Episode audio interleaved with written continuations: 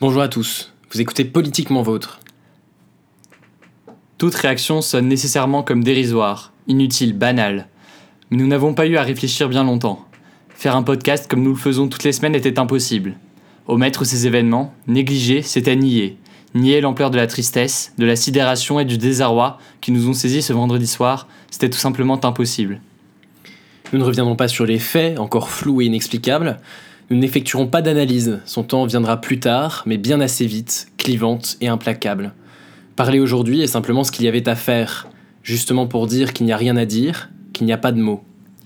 Continuer à faire vivre une société précisément parce qu'il l'attaquait, s'unir parce qu'il cherchait à nous diviser, trouver une solution parce qu'il voulait le chaos. Nous, jeunes, nous voulons être les visages d'une France qui n'a pas peur, d'une France qui vit et d'une France qui vibre.